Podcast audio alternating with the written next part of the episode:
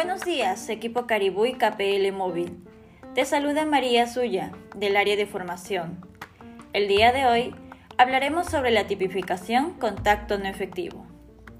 Sabemos que debemos realizar una correcta tipificación en la ficha del InConcert, de acuerdo al resultado de nuestra llamada.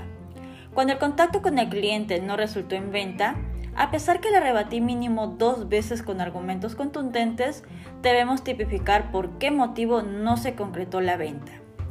Para ello, tenemos la tipificación contacto no efectivo.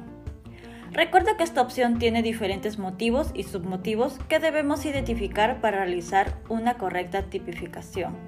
Por ejemplo, contamos con el motivo no desea, que tiene los siguientes submotivos. Muy caro, motivos económicos. Cliente no permite argumentar. La señal es deficiente, no hay señal en el lugar de residencia. Cliente no brinda datos.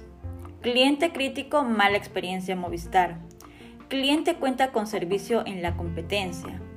Cliente no acepta oferta. Cliente prefiere mantener servicio actual. Prefiere comprar en otro canal. Y por último, no desea que lo vuelvan a llamar. No olvides tipificar dependiendo del motivo por el cual el cliente no desea el plan ofrecido, seleccionando con los diferentes submotivos ya mencionados anteriormente de acuerdo a la casuística presentada. Muy bien equipo, recuerda tipificar correctamente tus fichas para que puedas realizar una adecuada gestión.